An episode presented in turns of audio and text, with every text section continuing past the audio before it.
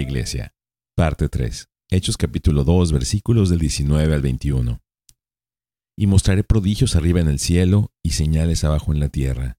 Sangre, fuego y columna de humo. El sol se convertirá en tinieblas y la luna en sangre, antes que venga el día grande y glorioso del Señor. Y sucederá que todo aquel que invoque el nombre del Señor será salvo.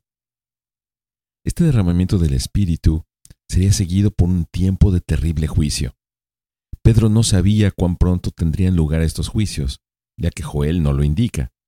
No afirmaba que se hubieran cumplido en el día de Pentecostés. Más bien, está diciendo que estas cosas precederían el gran y glorioso día del Señor. Dado que la profecía había comenzado a cumplirse, como lo evidencia el derramamiento del Espíritu Santo, es razonable suponer que el resto se cumplirá a su debido tiempo.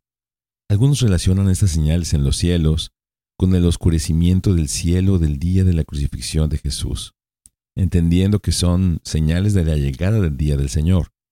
Otros interpretan estas señales como símbolos de cualquier juicio cataclísmico, ya sean volcanes, terremotos, incendios o cualquier otra cosa.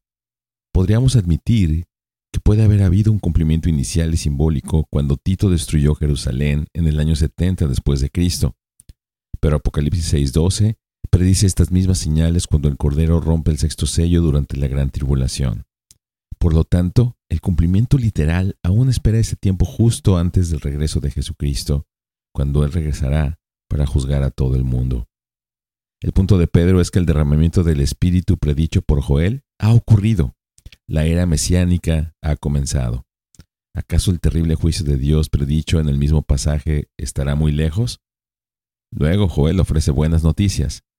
Todo aquel que invoque el nombre del Señor será salvo. Aquí está la gran misericordia de nuestro Dios. Él ofrece a aquellos que merecen su juicio un medio de escape. Todo aquel que invoque el nombre del Señor será salvo. Hasta este punto, Pedro ha sido bastante genérico. Ha vinculado los fenómenos de Pentecostés con la profecía de Joel sobre la efusión del Espíritu de Dios en los últimos días. Eso insinúa que el día de Mesías ha llegado inaugurando los últimos días, pero aún no lo ha dicho claramente. También ha mencionado el tema del juicio de Dios en el último día del Señor, pero aún no ha afirmado que su audiencia deba temer este juicio. Y ha presentado la oferta de la misericordia de Dios para aquellos que lo acepten. Pero ahora cambia de predicar a entrometerse.